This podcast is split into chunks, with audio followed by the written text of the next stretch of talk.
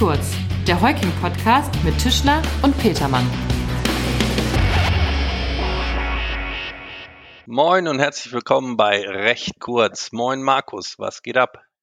Moin Tim, wir können direkt anfangen. Oder ich gratuliere dir erstmal zur Nominierung zum Podcast des Jahres 2021. Der Preis zum besten Jura-Podcast des Jahres. Ne? Also wir müssen schon genau sein. Es handelt sich hier um ein Subgenre.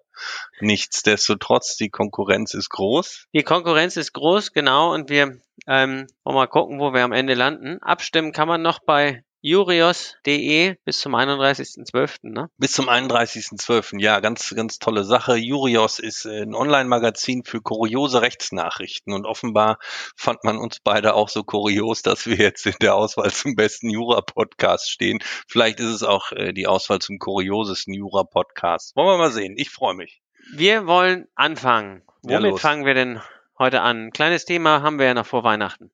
Ja, genau. Wir wollten noch einen raushauen und zwar das Thema der heutigen Folge soll äh, sein das In-Sicht-Geschäft beziehungsweise das Verbot des In-Sicht-Geschäfts nach Paragraph 181 BGB. Und dabei wollen wir natürlich auch die Ausnahmen von diesem Verbot thematisieren. Ja, richtig, Markus. Aber bevor wir uns um die Ausnahmen kümmern, sollten wir vielleicht einmal kurz erklären, was äh, ein In-Sich-Geschäft überhaupt ist. Alles klar, Tim. Also, im Regelfall stellt man sich einen Vertragsabschluss oder Vertragsschluss ja klassischerweise so vor, dass sich zwei oder gegebenenfalls mehrere Personen gegenüberstehen und diese dann einen Vertrag schließen. Völlig richtig. Um das mal ein bisschen plastischer zu machen, ich gehe morgens zum Bäcker und kaufe Brötchen.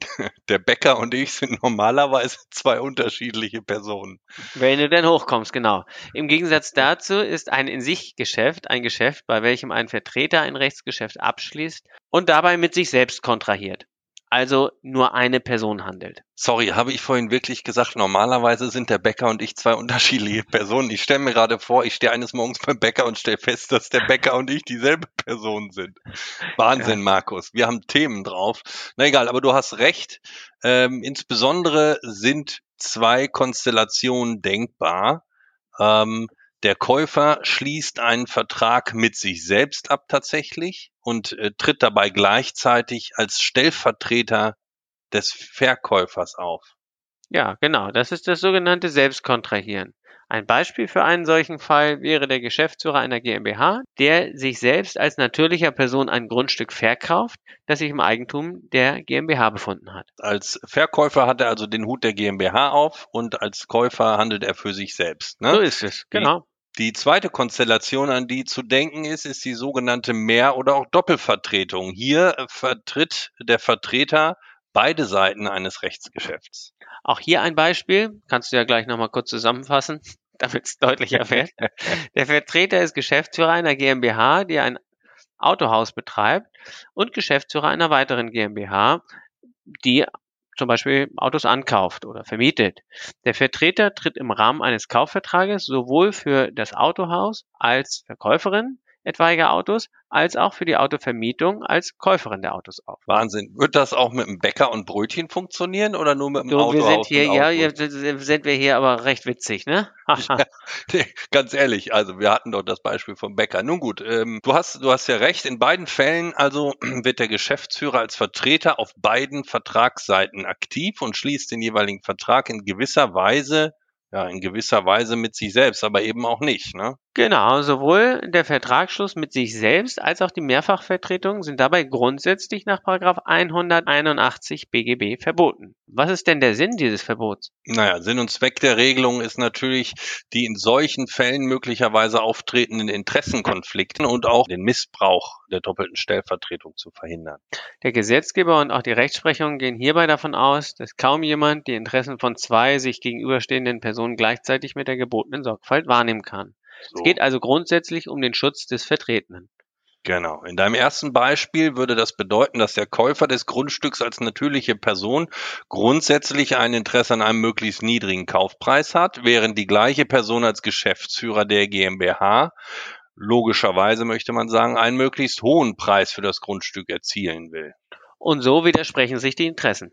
Absolut. Das Verbot des In-sich-Geschäfts findet auch im Falle der Untervertretung analog Anwendung, wenn hier von einer bloßen Umgehung des Verbots ausgegangen werden kann. Damit sind Fälle gemeint, in denen der eigentliche Vertreter zur Vermeidung der Rechtsfolge des Verbots eine dritte Person zwischenschaltet, zum Beispiel der Geschäftsführer der GmbH, der das Grundstück nicht direkt an sich, sondern an seine Frau als seine Vertreterin verkauft. Zulässig ist dagegen der Fall eines gesamtvertretungsberechtigten Geschäftsführers, der mit der Gesellschaft kontrahieren will und einen anderen Geschäftsführer zur Alleinvertretung ermächtigt. Gleiches gilt auch, wenn für die GmbH ein Prokurist auftritt, da auch dieser in eigener Verantwortung tätig wird und unabhängig von dem anderen Geschäftsführer handeln kann. Anwendung findet das Verbot wiederum auf Konzernsachverhalte, also Fälle, in welchen der Geschäftsführer der Konzernobergesellschaft auch als Vertreter der Tochtergesellschaft auftritt. Stichwort hier Mehrfachvertretung. Auch in diesem Fall kommt es zu der ganz normalen Rechtsfolge des Paragraphen 181 BGB. So, Markus, wo du sie gerade schon kurz angesprochen hast, was ist denn nun die Folge eines solchen In-sich-Geschäfts? Naja, grundsätzlich ist das getätigte Rechtsgeschäft dann erst einmal schwebend unwirksam. Du sagst es, und das ist nicht ganz unwichtig, das Rechtsgeschäft ist also nicht per se von vornherein unwirksam und nichtig. So ist es. Das bedeutet nämlich, dass der entgegen 181 BGB geschlossene Vertrag auch noch rückwirkend genehmigt werden kann. Aber mal von dieser rückwirkenden Genehmigung abgesehen, kann ich als Vertreter auch von dem Verbot befreit werden, Tim? Ja, selbstverständlich. Da gibt es sogar mehrere Möglichkeiten beziehungsweise auch Ausnahmen, in denen Paragraph 181 BGB von vornherein keine Anwendung findet. Eine dieser Ausnahmen sieht bereits Paragraph 181 BGB selbst vor. Ein In-sich-Geschäft ist demnach ausnahmsweise dann zulässig, wenn das Rechtsgeschäft ausschließlich in der Erfüllung einer Verbindlichkeit besteht. Dies betrifft dann Fälle, in denen die Verbindlichkeiten schon bestehen, der Vertreter also keinen neuen Vertrag abschließt. Exakt. Zu denken ist zudem an die ungeschriebene Ausnahme, dass das Verbot dann keine Anwendung findet, wenn das Geschäft lediglich rechtlich vorteilhaft für den Vertretenen ist. Ein Beispiel für einen solchen Fall wäre der Geschäftsführer einer GmbH, der selbst Eigentümer eines Brötchens. Entschuldigung. Ein Beispiel für einen solchen Fall wäre der Geschäftsführer einer GmbH, der selbst Eigentümer eines Autos ist und dieses nicht eines dann, Brötchens, nicht eines Brötchens und dieses dann an die GmbH verschenkt. Markus, sind neben diesen Ausnahmen noch andere Fälle denkbar, in denen ein In-sich-Geschäft rechtswirksam sein kann? Absolut. Es gibt natürlich auch vertragliche Möglichkeiten, von dem Selbstkontrahierungsverbot befreit zu werden. Schon der Wortlaut der Norm sieht das vor. Im Gesetz steht nämlich wörtlich, soweit nicht ein anderes gestattet ist.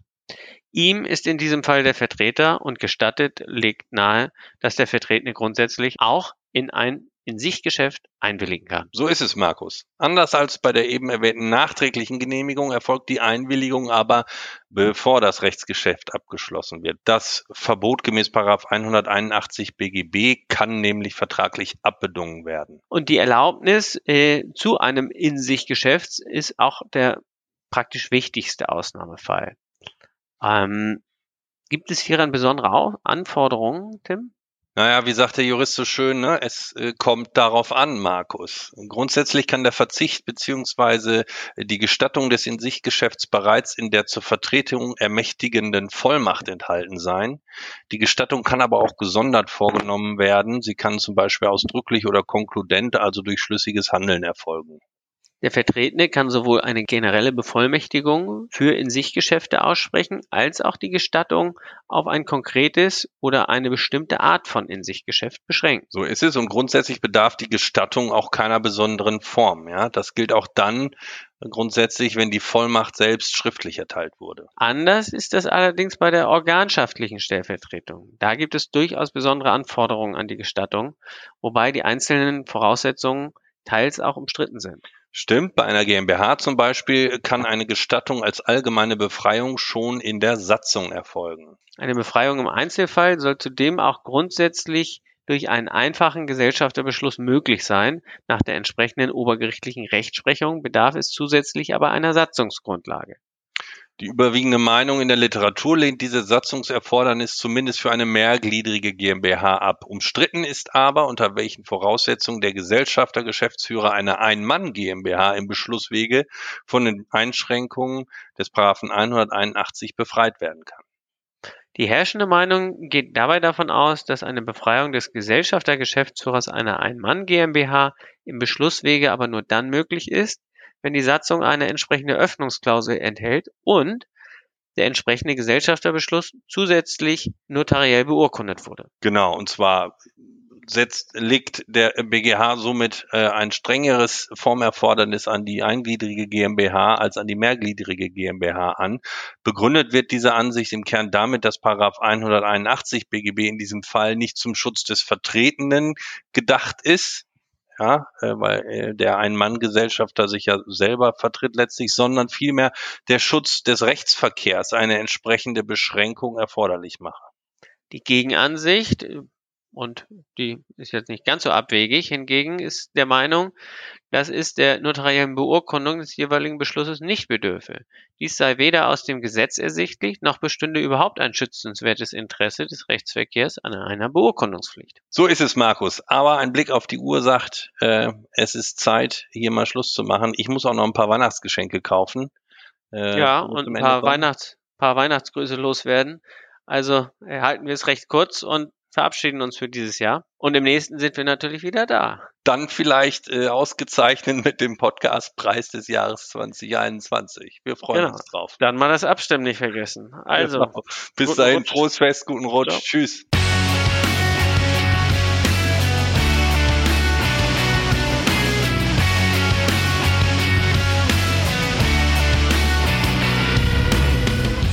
Das war recht kurz, der Heuking-Podcast von und mit unseren Rechtsanwälten Tischler und Petermann. Sie erreichen uns unter heuking.de.